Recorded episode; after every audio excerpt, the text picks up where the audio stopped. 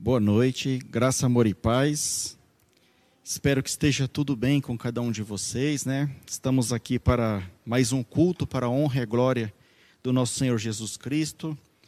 Não é essa pandemia, este lockdown que está fechando as portas das igrejas que vai impedir o reino de, dos céus de avançar. Então hoje estamos aqui para mais este culto. Eu louvo a Deus, eu agradeço a Deus, porque ainda podemos buscar a palavra do Senhor, ainda podemos encontrar a palavra do Senhor, né? E é muito bom, é muito bom para a gente poder estar tendo culto todos esses dias, durante esse período tão difícil, onde as pessoas, neste horário, né, muitas vezes não pode sair, não pode ir no mercado, não pode ter a sua liberdade, pelo menos você pode estar aí na sua casa, aí no seu celular, onde quer que você esteja, acompanhando a palavra de Deus através de homens e de mulheres que vem trazer a verdadeira palavra, a palavra conforme está na Bíblia Sagrada, que é o que nós pregamos aqui na comunidade núclea, né, queridos? Hoje eu vou trazer uma palavra para os irmãos, e ela é uma palavra bem breve, queridos, bem breve. Eu creio que eu nem vou gastar uma hora do tempo que a gente tem aqui disponível, né? E valendo-se disso, eu queria a ajuda dos irmãos para uma coisa, né, que a gente sempre faz aqui todas as sextas-feiras e hoje não seria diferente. Hoje nós vamos orar por alguns nossos irmãos que estão enfermos, né? Nós estamos pouquíssimas pessoas aqui, né? Só o pessoal do apoio mesmo aqui para poder fazer a transmissão. Mas você está em casa e eu sei que você pode me ajudar em oração porque você é igreja. Você é a igreja do Senhor e junto com a igreja do Senhor nós podemos clamar e eu sei que o Senhor ouve a nossa oração. Então eu vou ler os nomes das pessoas aqui, queridos. Eu faço questão de ler os nomes porque são vidas, são pessoas que estão precisando de oração, são pessoas que muitas vezes estão desesperadas, é um parente que passou o nome, é pessoa que está precisando mesmo, querido. Então, vamos interceder pelos nossos irmãos. Eu faço isso, querido, porque eu não sei. O dia de amanhã pode ser o meu nome que está aqui. Eu tenho certeza que vai ter alguém aqui nesse púlpito intercedendo pela minha vida. Então vamos ler os nomes aqui, em seguida estaremos orando. Hoje nós estaremos orando pela vida da Abigail, do Acácio de Abreu, da Demilson da Silva, da Laírton, da Alana Michele, da Alessandra, do Alexandre, Amália, Amanda Teixeira, Amauri, André Franca, André Lopes, Andressa, Antônio de Jesus, Haroldo Carvalho, Aureliane, Aurora Viana, Bela da Silva, Bianca, Camila Vilela, Karina, Carlos Eduardo, Daniel, Daniel, filho do irmão David, Daniele Diniz, Dario, Diaconisa Isaura, pela Dirlaine Santos, pela Dona Josina, pela Edilaine Munhoz, pelo Edilson Silveira, pela Edite, Edson Alves, Eliana Duarte, Eliette Belo, Elisa, Elvira Pedroso, Enzo, Enzo Miguel, Eric Moura, Esduarte Camargo, Evelyn Santana, Fabiano, Fábio Lacerda, Fábio Rafael, Fabiola, família da Mata, Felipe, Francisca, Flávio, Francisca de Moraes, Flávio Estevão, Francisele, Genelice Andrade, Jerusa, Gilmar Dubovski, Guilherme, Guilherme Siqueira, Helena, Helena Moura, Henrique, Yara Cristina, irmã Catarina, irmã Josi, irmã Naná, irmã Salete, pelo Isaac, pela Isadora Avelino, pelo Israel Camargo, o Ivanor, Ivete de Abreu, Janete, Jaqueline Aparecida, Jéssica, João Agapito, João Ribeiro, Joel, Joélia Correia, John Lennon, Jorge Bernardo, Julie, Juraci Lima, Carla Ramiro e família, pela Keila, pela Kelly, pela Laís Stephanie, Lani Alves, Laurinho, Laurinho Vieira, Lindomar Araújo, Lívia Andrade, pelo. Não, Lívia Michele, desculpem. Pelo Lucas, pela Luciana Borsato, pela Lucineide, pela Luzia Barbosa, o Manassés, o Manuel Fontes, Manuela, a Manuela Silvestre Juca, a Maria Gorete de Jesus, Maria Lopes, Maria Madalena, pela Maria Prudente, pelo Mário Aparecido, Marquinhos, pela Miriam Gonçalves, também pela missionária Jurema, pela Neide dos Santos, pelo Nelson Duarte Lima Filho, pela Nete Moura, pela Neuza, pela Ozeni, pelo pastor Giva, Paulinho, Paulo Roberto Moura, pelo Pedro, Rafael Santos, Raquel Travellini, Regina Travellini, Renata, Renata Belo, Roberta Gabriela, Robson Augusto de Souza e família, Robson Augusto e família, Rodrigo Carvalho Nunes, Rogério, Rogério Coelho, Rogério Lima, Juan Veras Rocha, Sandra Aparecida, Saturnino Prudente, Sérgio Oliveira, Silvio Rafael, Suzane Araújo, Tainara Andrade, Tânia, Tiago, Tiago Miguel, Ulisses, Valdinei, Vinícius, Wagner Rosa, pela irmã Geraci, é, irmã Geraci pelo Wallace, pelo Zé Rodrigues, também, queridos, pela vida do Isaac dos Santos, da Alcida Maria dos Santos, né? E pelo nosso querido irmão Gerson. Esses são os nomes que nós estaremos intercedendo hoje, para que o Senhor possa estar agindo na vida de cada um deles. E eu peço que os irmãos que puderem entrem comigo nessa corrente de oração. Oremos. Senhor, nosso Deus e Pai, é no nome Jesus, Senhor, que nós apresentamos cada uma dessas vidas, Senhor, cada um destes irmãos, Senhor, cujo nome, Senhor, está na lista de oração, papai. Nós temos, Senhor, que só tu tem poder, Senhor, para agir na vida de cada um deles. Nós não conhecemos o problema de cada um, Senhor, mas nós sabemos que o Senhor conhece, porque o Senhor é onipotente, onipresente, onisciente, Senhor. O Senhor está todos os lugares. Por isso nós te pedimos, Pai, visita cada um deles, Senhor, estende a tua mão poderosa sobre a vida deles, meu Deus. Derrama sobre eles da tua unção, da tua graça, da tua misericórdia, Senhor.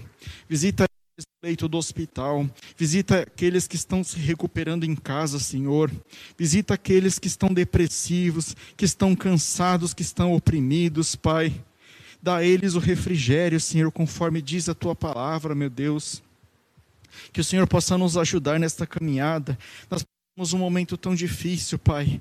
Nós ligamos a televisão, é só notícia ruim, Pai é só pessoas sofrendo, meu Deus, mas nós cremos, Pai, que o Senhor é poderoso, Senhor, para mudar toda e qualquer situação porque o Senhor é o Rei dos Reis e o Senhor dos Senhores, aquele que era, aquele que é e aquele que há de vir, Pai. Por isso nós declaramos, Pai, sobre a vida de cada um desses irmãos, Pai. Que o Senhor, Pai, possa estar agindo na vida deles, Senhor. Que o Senhor possa estar fazendo na vida deles aquilo que estiver no teu coração, Senhor. Em nome de Jesus, tenha misericórdia de cada um deles, Pai.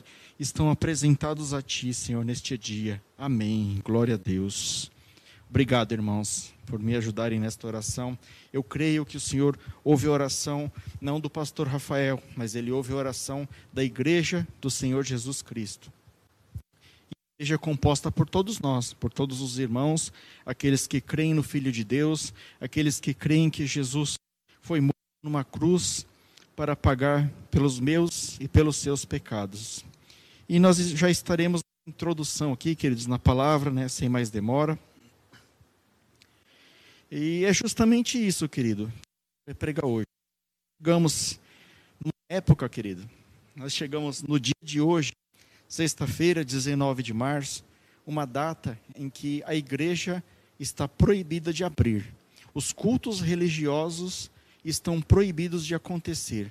Reuniões cerimoniais de qualquer tipo estão proibidas. Por isso que nós estamos fazendo o culto através de uma live com pouquíssimas pessoas. Queridos, alguma vez você que é mais antigo de igreja já imaginou que um dia isso poderia acontecer? Muitos vão falar que não.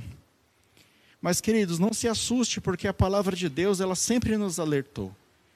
Cristo nos alertou. Cristo nos falou que certa vez, né, foi perguntado pelos apóstolos e ele falou dos sinais que a igreja seria perseguida, que haveria pestes, como está acontecendo agora, que os cristãos seriam presos, que a igreja seria perseguida. E é o que está acontecendo hoje. Se você observar bem, é o que está acontecendo hoje, né? Nós, a igreja de Cristo, estamos sendo perseguidos, seja por uma doença, seja pelo que for, querido, nós estamos sendo perseguidos. Um ex-presidente que foi recém-libertado aí da cadeia, né, do, do processo criminal, ele declarou aí nas redes sociais, na televisão, que a pandemia ela está sendo transmitida pelas igrejas, pelas pessoas que frequentam os cultos. Ele não se atentou para outras formas de transmissão, né? As pessoas que vão em festas, em outros tipos de aglomerações. O mérito aqui não é discutir a atitude do presidente. O mérito aqui do ex-presidente, é discutir aquilo que ele falou, queridos. Por que, que ele falou da igreja? Por que, que ele se referiu à igreja? Queridos, a igreja sempre vai ser perseguida. Se você é igreja do Senhor, não espere que daqui para frente as coisas vão ficar fáceis para a gente. Se está difícil hoje, amanhã vai ser mais difícil ainda. Aí você pode estar se perguntando: ah, o pastor Rafael, mas você está aí para desanimar a gente? Não, queridos. Não, não vou desanimar você, porque a palavra do Senhor tem promessas para aqueles que são fiéis, para aqueles que são filhos de Deus. E é sobre isso que nós vamos pregar hoje. Eu dei o título a essa mensagem, queridos. E por que estáis tristes? É um trecho de uma palavra que o Senhor falou para dois discípulos. Ele perguntou por que, que os discípulos estavam tristes. E nós vamos pregar sobre isso aqui, queridos. Mas eu já alerto a vocês: nós vamos passar por dificuldades, nós vamos passar, um dia esse vírus vai passar, um dia essa perseguição vai passar, queridos. Mas outras virão. Eu só posso te falar uma coisa, que é a mesma coisa que o nosso pastor fala aqui. Continue firme no Senhor, querido. Não desista de Jesus. Nós vamos entender aqui ao longo da palavra o que acontece com aquelas pessoas que desistem de Jesus e o que acontece com aquelas pessoas que permanecem firmes em Jesus. Creia, queridos, Jesus está voltando. Esse é motivo para a igreja se alegrar. Ora vem, Senhor Jesus. É isso que a igreja quer, é isso que a igreja almeja. É um dia estar junto com o nosso Rei na Nova Jerusalém. É um dia estarmos com, juntos do nosso Senhor. Esse tem que ser o maior desejo da igreja, que Jesus volte, querido. Mas a sua infinita misericórdia, queridos, de Deus, a infinita misericórdia de Jesus, eu creio que eles ficam lá. Olha, Pai, segura mais um pouquinho. Ainda tem aquele lá que, que, que ainda vai me seguir um dia, Senhor. Não volta ainda. E fica lá, querido. Eu creio que o Senhor, Ele ama muitas pessoas que ainda não o conhecem. E essa é a minha e a sua função: é levar o Evangelho por todo o mundo e pregar a palavra do Senhor a toda criatura. Então, queridos, sem mais delongas, vamos à palavra do Senhor. Abra sua Bíblia em Lucas capítulo 24, a partir do verso 13. Lucas 24, a partir do verso 13. Eu espero você abrir.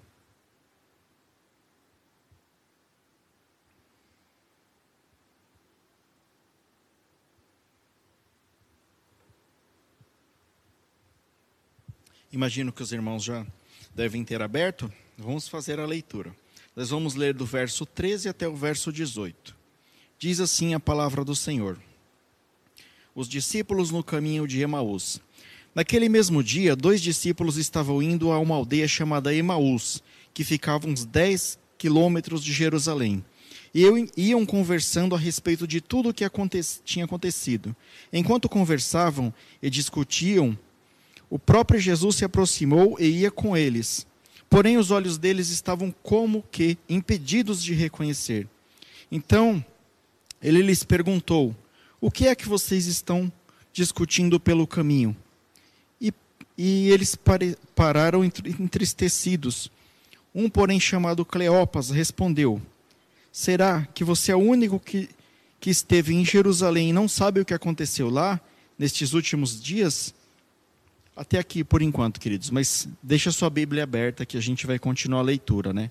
Senhor nosso Deus e Pai, apresento, Senhor, a tua palavra, Senhor, que agora será ministrada, Senhor. A partir de agora, Senhor, que não seja eu, Senhor, mas que seja totalmente teu Espírito Santo. Tu sabes, Senhor, o quanto eu dependo de ti, Senhor, para ministrar a tua palavra. Por favor, entra no meu coração, Senhor, e fale aquilo que o Senhor quiser falar, Senhor, em nome de Jesus nos proteja, nos guarde e nos abençoe. Amém. Então, queridos, até esse trecho que nós lemos, ele fala a história de dois discípulos de Jesus que caminhavam de Jerusalém para Emaús. Até aqui foi o que foi lido.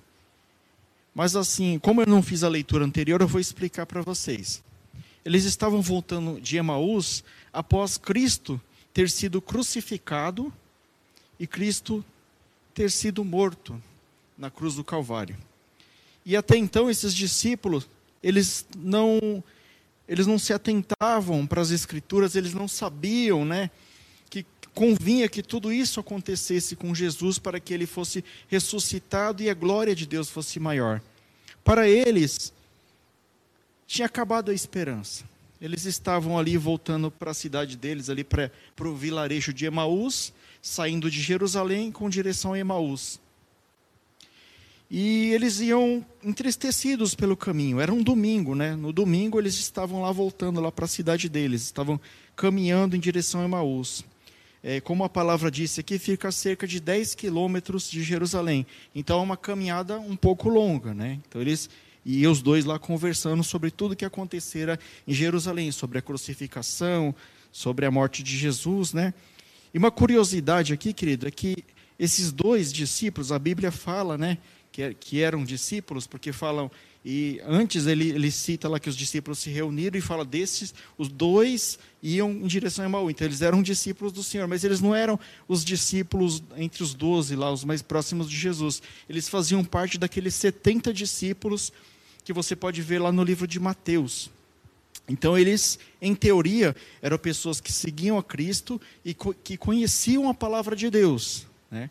Vai pegando aí, queridos. Nós conhecemos a Cristo e, em teoria, conhecemos a palavra de Deus. Vamos fazendo a comparação aí, né? Então eles iam tristes, né? E muitas vezes, como eu falei aqui, muitas coisas acontecendo, nós também estamos entristecidos. É muito difícil, queridos. Eu estava vendo uma reportagem pouco antes de vir para cá, onde uma mãe e um padastro espancaram um menino até a morte. Acho que foi lá no Paraná, isso, se eu não me engano. Ele, eles espancaram o menino até a morte, queridos. Depois eu estava vendo ali outra reportagem ali no celular de escândalos na igreja, né? Pastores que se aproveitando da, dos membros, se aproveitando dos discípulos. Isso é muito triste, querido. Isso daí envergonha o nome do Senhor. Isso daí reflete um pouco da maldade humana, né? E isso entristece o nosso coração. Essa doença que está espalhando por aí, que está esse lockdown, que está essa confusão, que as pessoas perdem o emprego. Queridos, mais uma coisa que entristece o nosso coração. Então vamos comparando com esses, com esses dois discípulos. Eram discípulos de Cristo, estavam entristecidos com alguma situação voltando para o vilarejo deles, né? E muitas vezes nós estamos na mesma posição deles. Nós estamos entristecidos porque a nossa esperança vai diminuindo com o passar do tempo, apesar de conhecermos a palavra. E eles iam comentando aquilo que aconteceu, né? demonstrando certa decepção com Jesus. Porque imagina só, querido, aqueles discípulos, eles viram Jesus curar, eles viram Jesus restaurar, viram Jesus enfrentar os fariseus da época, eles viram Jesus fazer maravilhas, querido e Jesus ali crucificado, eu imagino que eles falaram assim: agora é a hora que vai ser a glória dele. Ele vai descer daquela cruz ali, e ele vai derrubar Herodes, e ele vai ser o novo Davi, ele vai ser o novo rei, e ele vai reinar, e nós aqui de Jerusalém, que nós vamos governar tudo. Essa é a esperança daqueles discípulos que não entendiam o propósito daquilo que Deus tinha para eles. E muitas vezes nós somos como eles também. Nós achamos que Jesus, que o propósito de, de Jesus estar na nossa vida é para Ele fazer os nossos gostos, é para Ele resolver os nossos problemas, é, pra, é só para Ele nos, nos curar, é só para Ele nos restaurar, para nos deixar rico. Mas esse não é o propósito de Cristo na nossa vida. O propósito de Deus é muito maior. O propósito de Cristo na cruz era salvar toda a humanidade, salvar toda a humanidade do pecado, livrar do inferno e livrar a humanidade do inferno, não somente aqueles que habitavam na época dele, mas todos aqueles no futuro, inclusive nós, tanto que a palavra dele se achega a nós 2021 anos depois, queridos. E é por isso que nós estamos aqui. Então a primeira coisa que a gente pode pegar aqui, queridos, que não podemos perder a esperança em Cristo, porque ele não faz aquilo que nós desejamos. Muitas vezes você entra na igreja, e você clama e você pede ao Senhor e aquilo que você pediu não acontece. E você fala assim: olha, não aconteceu, eu vou voltar, né? Vou voltar aquilo que eu era. A palavra fala que eles estavam voltando de Emaús. Aqui dá para fazer um comparativo legal, queridos. Veja só, enquanto eles estavam em Jerusalém, Jerusalém representava o que para eles? Esperança, né? O Messias veio e agora o Messias vai reinar e agora tudo vai ser melhor. Nós vamos reinar com ele porque nós somos discípulos e vai ser tudo certo. Representava esperança. Eles tiveram a sua esperança frustrada porque as coisas não aconteceram do jeito que eles queriam. Então eles foram em direção a Emaús. O que representa Emaús, querido? Representa você voltar da onde você veio, voltar aquilo que você era. Isso muitas vezes acontece na igreja. O Senhor não faz aquilo que você quer, você fala assim: Olha, eu não quero mais seguir a Cristo, porque Ele não está fazendo o que eu quero, então eu vou voltar para Emaús, eu vou voltar para o pecado, eu vou voltar para aquela vida de, de diversão, aquela vida que eu fazia o que eu queria. Era muito mais legal aquela vida. Mas eu vou falar uma coisa para você. Se você pegou o cajado, querido, se você pegou a ferramenta para trabalhar na obra de Deus, não tem volta. Você não pode voltar mais atrás. Não tem como voltar. E essa era a esperança deles, queridos. Eles tinham esperança nas coisas deste mundo. E a palavra ainda diz, querido, que eles estavam indo na direção contrária, né? eles estavam indo na direção de Emaús. O que, que eles estavam fazendo? Fugindo. Fugindo de um lugar onde eles tiveram uma decepção. Muitas vezes, Jerusalém representa a igreja do Senhor, representa a palavra do Senhor, representa Jesus Cristo. E quando você se decepciona na igreja, seja por uma pessoa, seja por, pela palavra que veio, uma palavra que você não queria ouvir, e você quer voltar para Emaús, você quer fugir do seu problema, que lição nós podemos tirar daqui, queridos? Não tome decisão em tempo de crise. Muitas vezes você está nervoso. Quem não fica nervoso, querido? Acho que só eu não fico nervoso, mas o resto todo mundo fica nervoso. Querido, quando você estiver nervoso, quando você estiver deprimido, quando você estiver entristecido, quando você estiver magoado, chateado, seja lá o que raio que for, querido, não tome decisão neste momento. A decisão que você for tomar sempre vai ser uma decisão equivocada. No momento de nervoso, eu sei lá, vou dar um exemplo aqui para vocês, né? Minha esposa não gosta muito que eu dou exemplo, mas vou dar um exemplo aqui para vocês. Eu levei aqui uma fechada no trânsito. O cara me fechou. Qual que é a minha vontade naquele momento de raiva? O pastor Rafael. A minha vontade, querido, você sabe qual que é a minha vontade, porque vai ser a mesma sua. Entendeu? Mas eu tenho que contar até 10, respirar e falar o que Jesus faria, né? E fazer a coisa certa. Deixa para lá, deixa quieto e evitar a briga. É a mesma coisa, querido. Não faça como esses dois discípulos. Não tome decisão no momento que você estiver sobre forte emoção. Nós temos muita tendência a fazer isso, né? Tem até uma, uma legislação, eu não, não conheço muito de leis não, mas eu trabalhei com um pessoal que era advogado, então eles comentavam de vez em quando. Tem até uma legislação que ela consegue, é, como que fala, libertar a pessoa, sei lá, diminuir a pena da pessoa, se ela tomar uma decisão sob forte emoção, né? Se ela estiver brigando, se ela estiver sobre uma forte emoção. Por quê?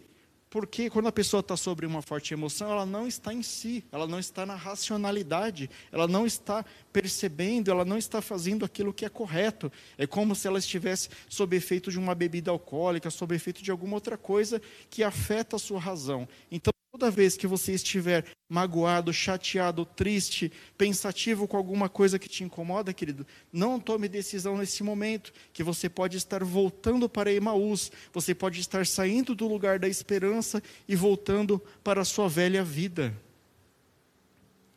Parece, queridos, que nós vivemos uma situação sem saída hoje, né?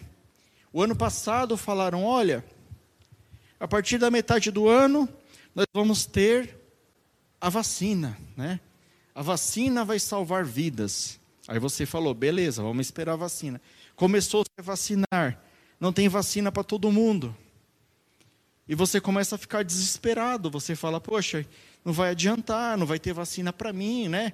Eu que não, não sou nem tão velho, nem tão novo, estou ali no meio termo, mas mesmo assim não vai ter vacina para mim. E você fica preocupado, você liga a televisão e é só morte. Hoje bateu um novo recorde, morreu mais gente. E você ouve a notícia de um amigo seu, de um colega de trabalho, de alguém que você conhecia, que você amava, que faleceu, queridos. É muito triste isso. Aí você fala, olha, mas tem tal pessoa na família como tem na minha, que está com Covid, querido. É, é uma situação difícil. Aí você para para pensar, você fala, poxa vida, né? Por que, que tudo isso acontece? O que, que eu tenho que fazer? É, alguns né, não gostam do governo atual, falam, por que, que esse cara está governando? Por que isso? Por que aquilo? Por que Deus permite? Eu respondo para você, querido. Tudo está sob o controle de Deus. Se está acontecendo isso, é porque Deus permitiu, queridos.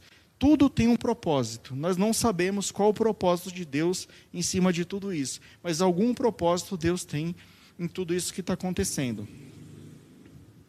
Você, aí você pode falar assim, não, mas aí é o inimigo, né? É o homem que crê isso daí. Eu vou, eu vou dar um exemplo para você. Lá no, em Jó capítulo 1, fala que estava vendo uma reunião entre os anjos, né? A pastora Helena comentou sobre Jó aqui na quarta-feira, a pastora Eunice falou sobre Jó também. É só uma pincelada aqui, querido. Estava havendo uma reunião entre os filhos de Deus, entre os anjos, e eles estavam se apresentando diante de Deus e também Satanás estava lá. Aí aconteceu tudo aquilo, ele falou da vida de Jó, e aí desafiou a Deus, né? falou: não, se tocar nas coisas dele, é, ele vai mudar de ideia, ele vai te amaldiçoar. E Deus autorizou ele a tocar nas coisas de Jó. O que, que você quer me dizer com tudo isso daqui?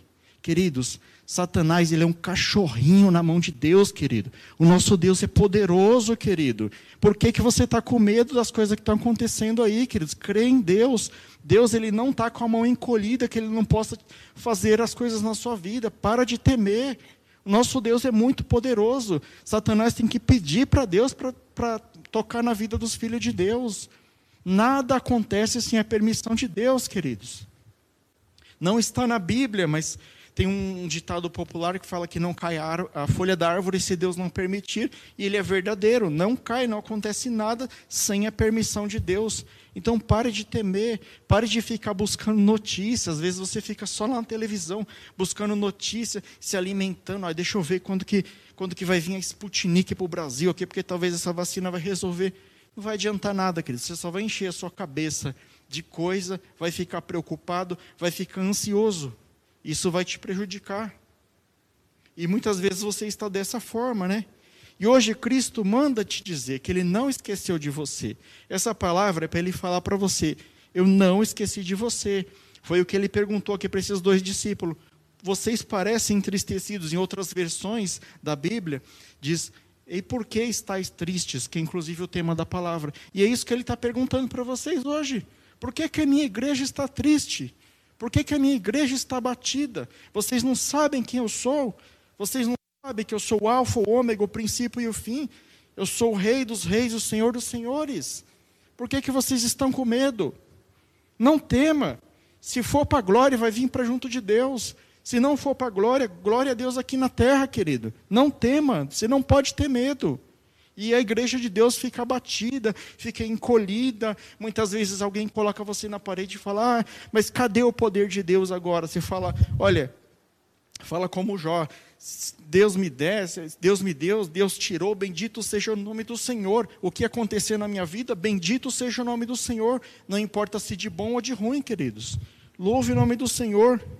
Deus, aqui nessa passagem onde que ele alcançou os discípulos, você pode perceber que ele, os discípulos estavam saindo de um lugar de esperança, que era Jerusalém, e indo para, voltando para um lugar onde era a sua vida antiga. E Jesus não falou assim: olha, eles saíram de Jerusalém aqui, então eu não vou. Cristo está contigo, querido. Desde que você seja filho de Deus, Ele vai te buscar onde for, querido. Não importa o caminho que você está trilhando, o Senhor sempre vai te buscar, o Senhor sempre vai te acompanhar, como Ele acompanhou esses discípulos aqui. A palavra diz que eles caminhavam indignados, né? Mas eles estavam equivocados, queridos, não perceberam a presença de Jesus no seu meio. Nós acabamos de ler. A palavra diz né, que Jesus começou a caminhar com eles e os seus olhos estavam como que fechados, como que eles não pudessem enxergar que aquele era o Senhor Jesus. E às vezes, queridos, Jesus está aí bem pertinho de você. O mundo está caindo, está tá morrendo parentes, você está perdendo emprego, você não pode trabalhar, você está, Senhor, e agora? E Jesus está ali do seu lado, pronto para te ouvir, pronto para te acudir, mas você está preocupado com as coisas que já aconteceram. Jesus pode mudar o futuro, é Ele que dá a última palavra. Creia no nosso Senhor. Você não está sozinho. Deus não esqueceu de você. É isso que Ele está mandando te falar hoje. Eu não esqueci de você. Não fica triste. Queridos, ansiedade, ela causa apostasia, né? ela te afasta de Deus. A ansiedade, ela te traz medo. Né? Você fala, eu não sei o que vai ser do futuro, né? Então você se torna uma pessoa incrédula. Você passa a duvidar da Bíblia, né? Aí você fica ouvindo aquelas outras pessoas que falam, olha, a Bíblia é um livro, né, que foi escrito por homens, né? Você não tem que crer na Bíblia ali. Ali é um, um, um, livro ali de mais de dois mil anos ali, então pode ter muita coisa errada ali. Querido, se Deus permitiu que chegasse essas palavras até nós hoje, é porque é a vontade dele, é o que ele queria que chegasse até nós. Nós temos que crer na palavra de Deus. Deixa de ser ansioso, queridos. Então, quando você está assim, querido, quando você está ansioso, quando você está deprimido, é impossível você enxergar a presença de Deus. E quando você não enxerga a presença de Deus, você fica desesperado, como muitas vezes você está agora. E Ele está te falando hoje: Eu estou aqui, porque a palavra dele fala, queridos. Onde estiver ali dois ou três reunidos em meu nome, ali eu estarei. Você está aí na sua casa, mas nós estamos unidos aqui através da tela do computador, do celular. Nós somos igreja, nós estamos reunidos em nome do Senhor Jesus. E ele prometeu: Jesus não é homem para que minta, nem filho do homem para que se arrependa. Se ele falou isso, que ele estaria no nosso meio, ele está no nosso meio, querido. A palavra de Deus é verdadeira, não fica triste. Vamos abrir a nossa Bíblia lá, queridos em Mateus capítulo 6. Mateus capítulo 6. Versículo 31 ao 33.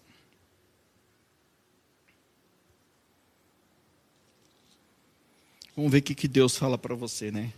Ele falou que está no nosso meio, vamos ver o que, que Cristo tem a te dizer.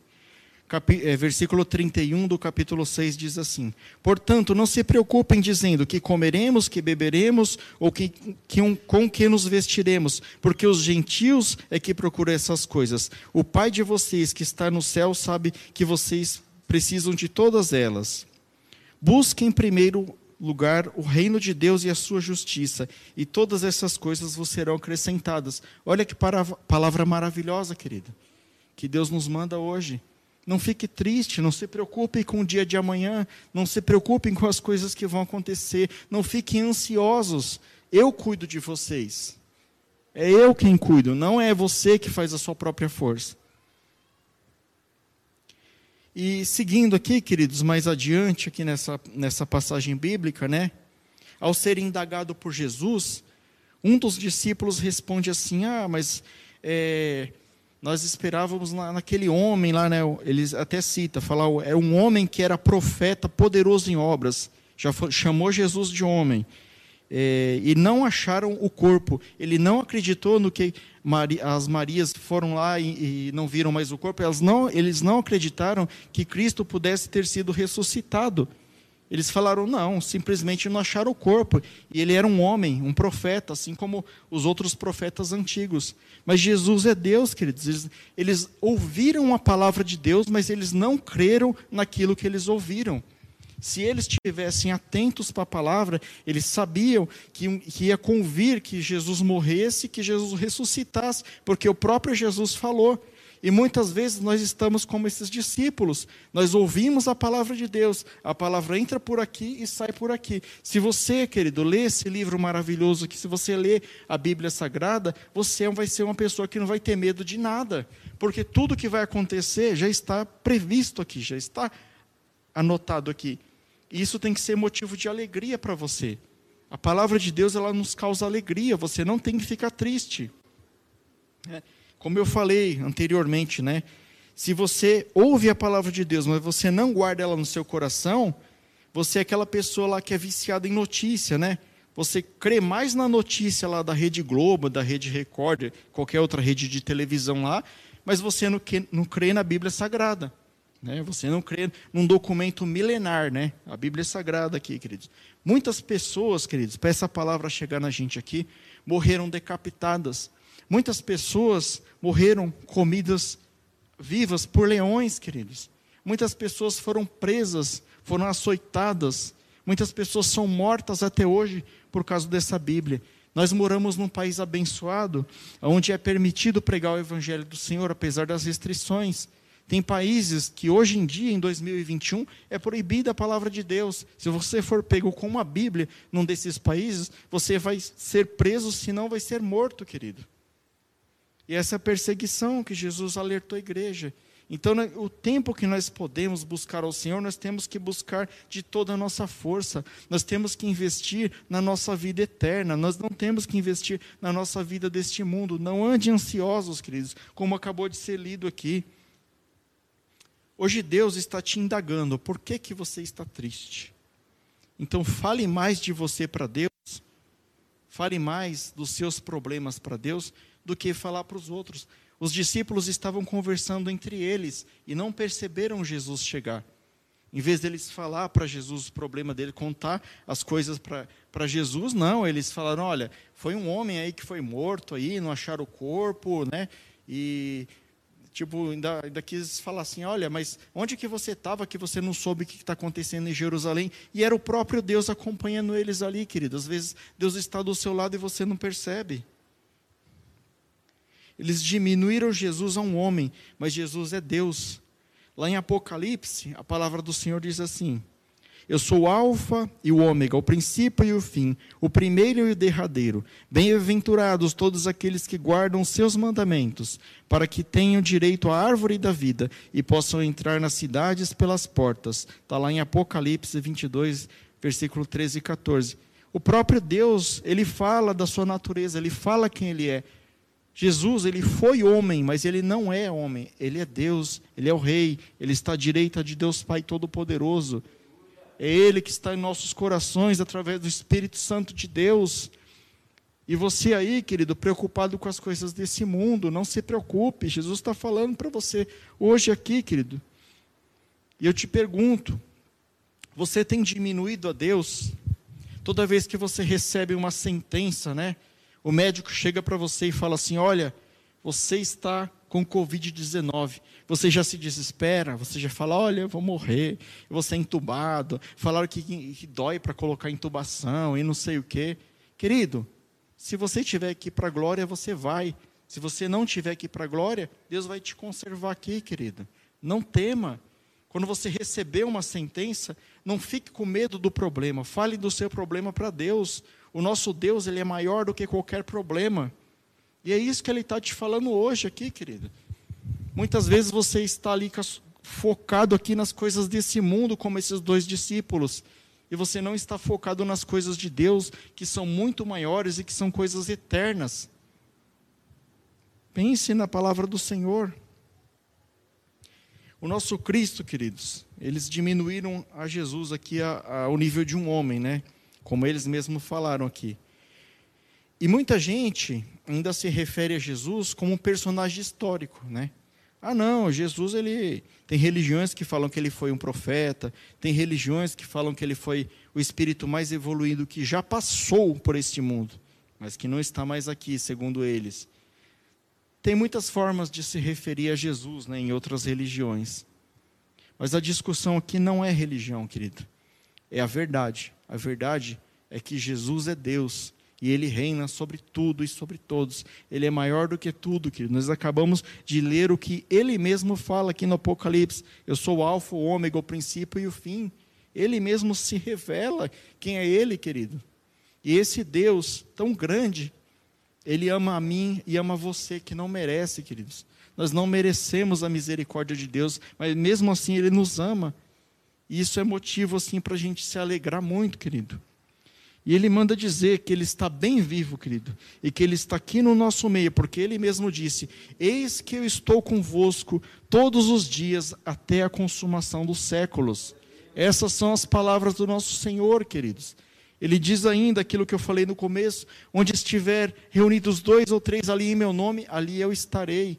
Cristo se faz presente na nossa vida, mas somos nós que não percebemos, nós temos que perceber e nós temos que se animar com isso, querido. Isso é motivo de muita alegria, caminhar com Cristo. Mais adiante, querido, no versículo 25, como eu não cheguei no 25, eu vou ler para vocês aqui. No 25 de Lucas, só um segundo aqui, querido, que eu marquei aqui, ó. 25. Diz assim: Então Jesus lhes disse: Como vocês são insensatos e demoram para crer em tudo o que os profetas disseram, né? Porque eles não tinham percebido que era Jesus, estavam falando: olha, ele morreu, já era, acabou para a gente. Jesus fala: ó, nécios e tardos de coração, para crer naquilo que os profetas disseram. Por acaso vocês não conhecem a palavra? E Jesus, querido, nesse momento que ele repreende aqui esses discípulos, ele começa a explicar para eles, desde Moisés, né? Toda a Torá, Jesus começa a explicar para ele todas as passagens da Bíblia onde que falava sobre Jesus. Olha, aqui está falando sobre mim, aqui está falando sobre mim. Olha a honra que esses abençoados tiveram aqui, querido. Receber uma pregação do próprio Deus, querido é, não é para qualquer um, não. Né?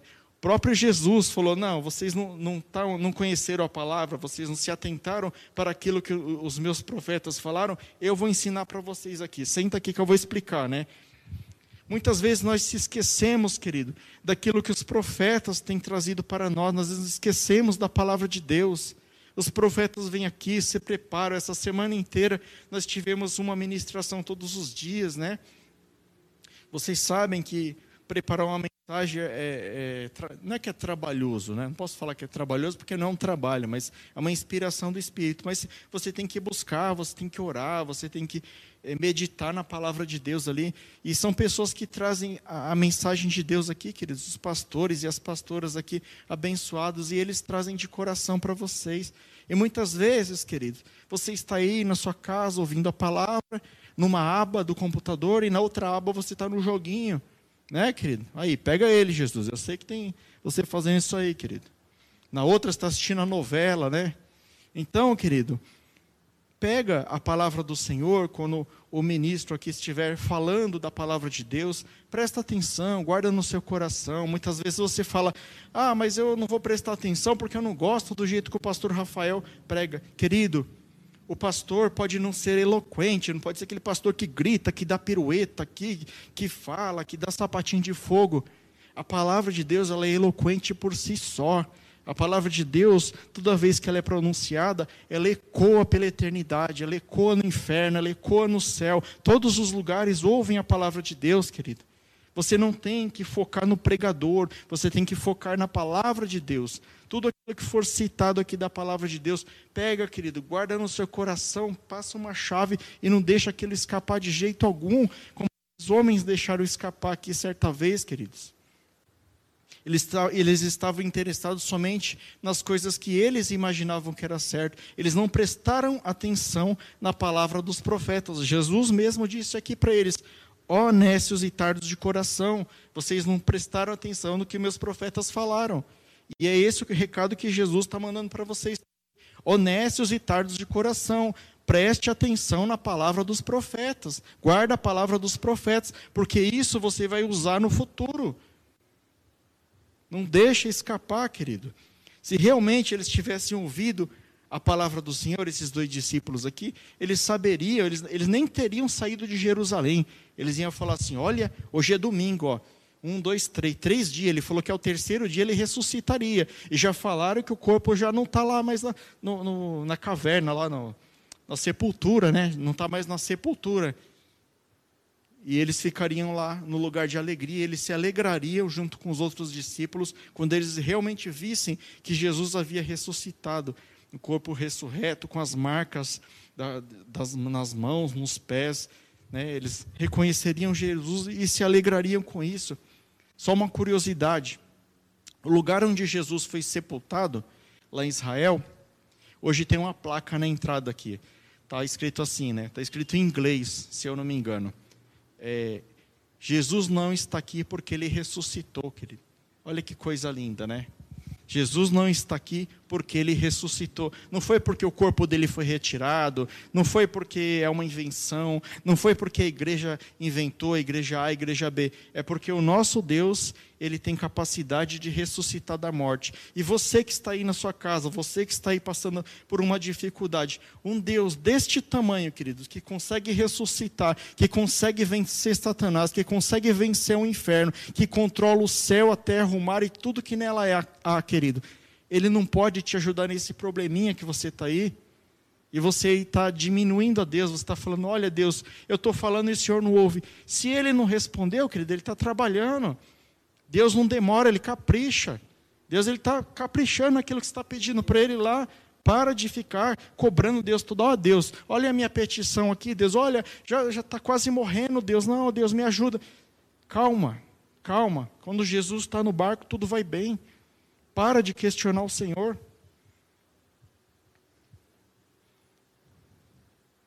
O nosso Deus, queridos, é maior em tudo. Após isso, queridos, Jesus falou para eles tudo que estava na Escritura, né? A partir de Moisés, lá, está lá no versículo 27, eu já comentei, mas eu só vou ler para vocês aqui para para ficar claro. No versículo 27 diz assim: E começando por Moisés e todos os profetas, explicou-lhe o que constava a respeito dele em todas as Escrituras. Jesus explicou para eles, desde Moisés, cada versículo, ó, aqui está falando sobre mim, ó, aqui está falando sobre a vinda do Messias, sou eu, tá? Olha, aqui está assim, aqui está assado. Explicou para eles cada coisa ali. E essa explicação, queridos, entrou no coração desses dois discípulos, né? E assim, Jesus ele age dessa forma, né? Ele manda a palavra muitas vezes de exortação, mas ele manda o ensinamento, né? Ele te exorta, mas ele te ajuda também. É como se fosse um pai, querido, né? Como se fosse um pai, como se fosse uma mãe. Eles corrigem o filho. E eu vou falar para você, não é fácil corrigir filho não, viu? Porque assim a dor é dupla, né? Não é dupla. Você bate no seu filho, você corrige o seu filho, só que dói mais em você do que nele, querido. Você não, você está fazendo uma coisa por amor a ele, para que no futuro ele não, não ocasione coisa pior, mas aquilo está doendo em você. Olha o amor de Deus, querido. Pensa no sacrifício que Deus fez na cruz do Calvário ali. Ó. Jesus na cruz do Calvário. Deus vendo ali o filho dele, falando: Olha, eu estou fazendo isso com muita dor no coração. Né? Eu não livrei o meu filho da cruz para que toda a humanidade fosse salva. Jesus, queridos, Ele ama cada um, Ele ama a mim, Ele ama você, Ele ama a pessoa que está fora da igreja, Ele ama o homossexual, Ele ama a pessoa que está em outra religião, Ele ama todos, querido. A vontade de Deus é que todos se, é, o seguissem, que todos ouvissem a Sua palavra e fizessem os seus mandamentos. Mas Deus é um Deus de princípios, ele não vai contra um princípio que ele mesmo criou. Ele criou o princípio, queridos, do livre-arbítrio. Ele te dá o livre-arbítrio. Você pode fazer o que você quiser. Todas as coisas me são lícitas, mas nem todas me convêm, disse Paulo, né? Você pode fazer tudo. O pastor falou aqui na pregação dele, de segunda-feira. Ele falou: tudo me é lícito, eu posso fazer o que eu quiser. Mas será que aquilo é certo? Mas será que aquilo vai me levar pelo caminho estreito ou aquilo vai me levar pelo caminho largo. Só há dois caminhos, queridos: Jesus, que é o caminho da salvação, e o caminho largo, que vai te levar para a perdição. Pense nisso antes de você tomar qualquer decisão. Então, queridos, leve uma vida de oração. Para de ser arrogante, para de falar assim, eu já conheço muito da palavra, né? Quem é esse pastorzinho que está pregando aí? Ele nem sabe o que ele está falando. Eu fiz teologia, eu fiz zoologia, esdrunfologia, fiz tudo com gia no final lá. Eu manjo demais. Tira essa arrogância do seu coração, querido. Ouve a palavra do Senhor. Lembre-se que Jesus, quando ele foi escolher os discípulos, ele não escolheu lá os líderes dos fariseus, lá que eram pessoas letradas, pessoas top na palavra de Deus. Ele pegou pescadores, querido cobradores de impostos, pessoas que estavam à margem da sociedade, pessoas odiadas pela sociedade. Ele pegou pessoas que não eram para transformar naquilo que era, querido. Deus ele é assim. Não se ache muito pequeno para o reino de Deus e também não se ache muito grande no reino de Deus. Porque quando Deus quer fazer alguma coisa, ele transforma, querido. Não tem limites para ele. Ele pode pegar as coisas pequenas para confundir aquelas que são grandes, né? Aqueles que são grandes. Vamos abrir, queridos, a Bíblia lá em Marcos capítulo 11. Hoje acho que nós vamos terminar no tempo. Marcos capítulo 11.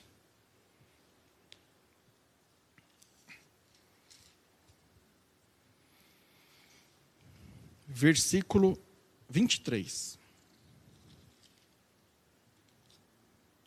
Marcos 11, versículo 23. Nós vamos ler 23 e 24.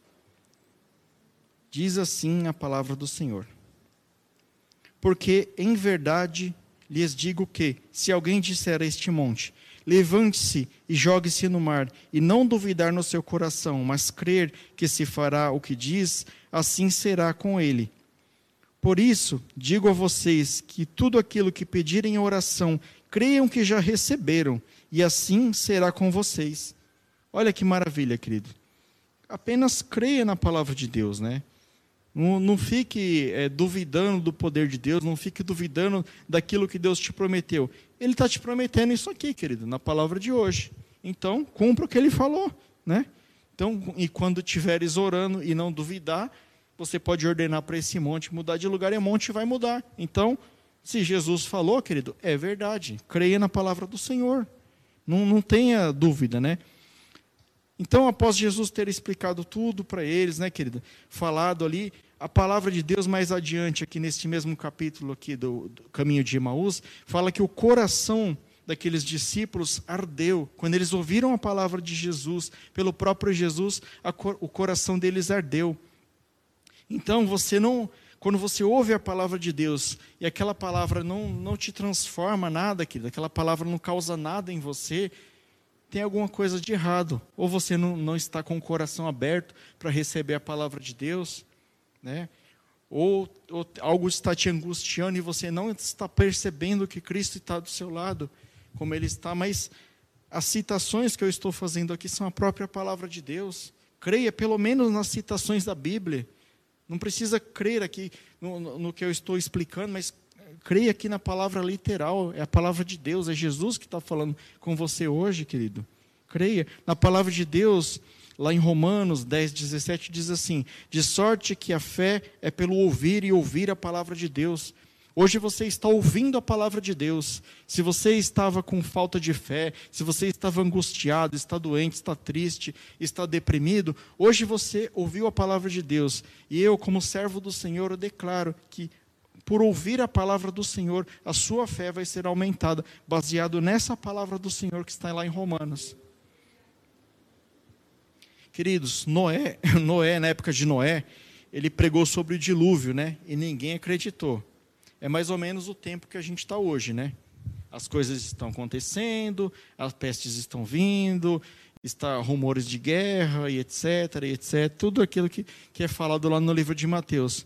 Hoje nós pregamos sobre a vinda de Cristo, sobre o arrebatamento, sobre a santificação da igreja, né? E ninguém quer dar ouvido, né? Mas as profecias estão se cumprindo.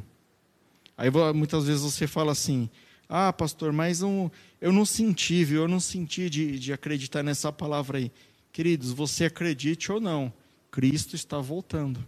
Jesus está voltando e a igreja do Senhor vai ser arrebatada e vai subir junto com Jesus Cristo. Você creia ou você não creia. Você seja evangélico, você não seja, Jesus está voltando. E a palavra de Deus diz que todo joelho se dobrará diante dele, querido. Um dia, né, não sei quando, porque a palavra também fala que nem o filho sabe quando vai ser a volta de Deus, a volta de Jesus. Mas um dia todo joelho se dobrará e toda língua confessará que só o Senhor é Deus, só o Senhor Jesus é Deus. Então, queridos, é mais ou menos isso, é como, como a época de Noé, né? Ninguém acreditava, a gente prega a palavra de Deus, as pessoas não têm fé, as pessoas não acreditam, é muito desânimo. E assim, querido, depois que você ouve a palavra de Deus, que você entende a palavra de Deus e que ela entra no seu coração, Vamos ler o versículo 28 e 29, vocês vão entender melhor. versículo 28 e 29 desse livro de Lucas, capítulo 24, versículo 28 e 29. Vamos lá. Vocês vão entender o que, que eu quero dizer aqui. 28. Quando se aproximaram da aldeia para onde iam, fez menção de passar adiante, ou seja, Jesus fingiu que ia passar reto ali, né? Mas eles o convenceram a ficar dizendo: Fique conosco, porque é tarde, o dia já está chegando ao fim. E entrou para ficar com eles. Quando você ouve a palavra de Deus, quando você conhece as promessas do Senhor, quando você percebe tudo aquilo que Deus tem preparado para você desde a criação dos séculos, você não deixa Jesus escapar de forma nenhuma, querido. Não deixe Jesus sair da sua vida por qualquer coisa, querido. Não deixe Jesus escapar. Jesus foi atrás desses discípulos, seguiu viagem com ele, pregou para eles, passou a palavra para eles, eles entenderam a palavra. E depois disso, o que, que aconteceu? Eles creram naquilo que Jesus falou. E essa é a nossa função.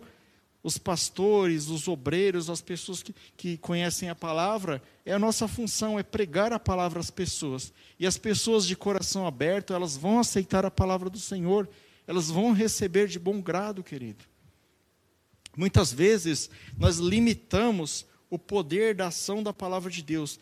Jesus falou: ide por todo mundo pregar o evangelho a toda criatura. Aí a gente fala assim: não, eu vou pregar só nas igrejas evangélicas, né? Porque eu sei que eles já estão com o coração aberto, eles vão receber a palavra. Mas não, que nós temos que pregar a toda criatura, como dito na palavra. Muitas vezes, né, aconteceu comigo recentemente aí. Eu, sinceramente, eu preguei para uma pessoa que eu falei assim, olha, não, eu vou levar um xingo. Eu vou levar um xingo porque a pessoa não vai aceitar. Aí, pasmem, né? Eu falei da palavra para a pessoa, a pessoa falou, não, é isso mesmo, eu senti aqui, Tá? Quase que a pessoa soltou até um glória a Deus, mas era uma pessoa que não, não conhece o Senhor e tal. Mas assim, eu fiquei muito feliz com isso, querido. Mostra um coração aberto, um coração sedento pela palavra, um coração que está disposto a aceitar a palavra de Deus. E é assim que nós temos que ser, querido, todos os dias. Não é o tempo de ministério que você tem, não é a caminhada que você fez até aqui, é como que você vai chegar lá na linha de chegada. Como que vai estar a sua fé quando chegar o dia da sua morte ou quando Jesus voltar? A fé é uma coisa a ser preservada. A fé não é algo que nós temos que perder e recuperar a todo momento. Se Cristo voltar, querido, e você estiver afastado, você não sobe. Pensa nisso, querido. A palavra não era uma palavra que eu preparei aqui para falar da vinda de Cristo, mas o Espírito está direcionando aqui, queridos está direcionando para a vinda de Cristo. Cristo está voltando e você está deixando ele passar batido. Você não está percebendo que ele está próximo, que ele está acessível, que ele te ama, que ele quer ser o seu Senhor, Salvador e Redentor da sua vida. E você está deixando Cristo passar direto. Então os discípulos pedem para ele ficar, né? Depois que você realmente conhece a palavra, você não deixa Jesus ir, querido. Leve uma vida de oração, tira essa arrogância do seu coração, querido. Deixa de você ter o seu próprio entendimento, né? Busque o Senhor. Nós já vamos finalizar rapidinho aqui, só falta mais dois, dois slides aqui, queridos, para finalizar.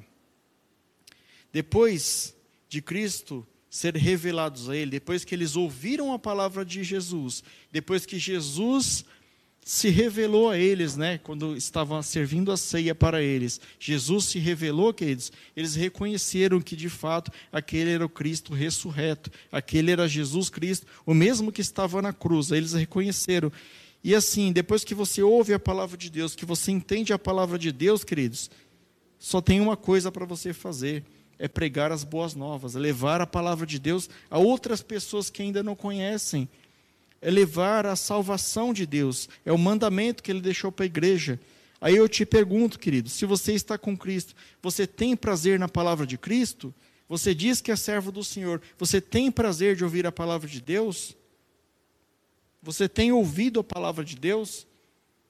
Faça essa pergunta para você mesmo, querido. E depois de tudo isso, eles voltaram a Jerusalém, querido. Olha que coisa linda. Eles estavam caminhando para Emaús, né? Aconteceu tudo isso que eu já falei. Jesus pregou para eles, o coração deles ardeu. Eles reconheceram Jesus como o, o, Cristo ressurreto, e quando eles viram isso, houve uma mudança de caminho. Eles estavam saindo daqui de Jerusalém, do lugar de esperança, que eles achavam que o Salvador estava aqui, que, que ia derrotar Roma, que ia fazer tudo o que eles queriam. Decepcionaram, porque não aconteceu aquilo que eles imaginavam, estavam indo para Emaús. No caminho, no trajeto, Cristo buscou eles, Cristo alcançou eles, pregou para eles, se revelou para eles. Quando chegou no destino, que sabe o que eles fizeram? Eles voltaram. Eles falaram: não, nós ouvimos a palavra de Deus, vamos voltar para Jerusalém para contar para os outros discípulos, para contar para as outras pessoas que Cristo vive, queridos. E Cristo está vivo até hoje. Creia na palavra do Senhor, querido. Cristo não é só um personagem fictício aqui na história. Cristo é real. Cristo está na sua vida. Devemos fazer mesmo, querido. Se estávamos tristes, busque esperança no Senhor. A palavra do Senhor diz lá no livro de Jó: Porque eu sei que meu redentor vive e que por fim se levantará sobre a terra. E outro versículo diz assim: dessa mesma história aqui de Emaús, e disseram um para o outro: Porventura não ardia o nosso coração quando pelo caminho nos falava e quando abria as Escrituras? Quando você ouve a palavra de Deus, querido, só tem um caminho: transformação a sua vida é transformada. Se você tem buscado o Senhor, se você tem orado, se você tem feito aquilo que o Senhor ordena, querido, não tem outro caminho. A sua vida é mudada e a sua vida é mudada para melhor. As lutas vêm, as lutas vêm sim, mas você sai vitorioso em todas elas, porque Cristo nos prometeu vitória, porque Ele venceu na cruz do Calvário e nós também venceremos este mundo, querido. Para finalizar aqui, queridos, último a última coisa que eu vou falar aqui. Quem foge da realidade da cruz não é capaz de ver o túmulo vazio. Se você foge, querido, daquilo que Cristo tem para você, você não vai reconhecer que Cristo ressuscitou e que Ele é vivo até hoje e que Ele peleja as suas batalhas, que Ele é com você todos os dias até a consumação dos séculos você vai achar que Jesus é só um personagem que está no livro, como muita gente fala aqui. Mas eu declaro para vocês: Ele é o Rei dos Reis, o Senhor dos Senhores, aquele que era, que é e que há de vir. Nosso Senhor é todo-poderoso, queridos. E Ele manda dizer para você: para de ficar triste, creia em mim e creia na palavra que eu mando através dos meus profetas. Amém? Esta foi a ministração, queridos. Glória a Deus.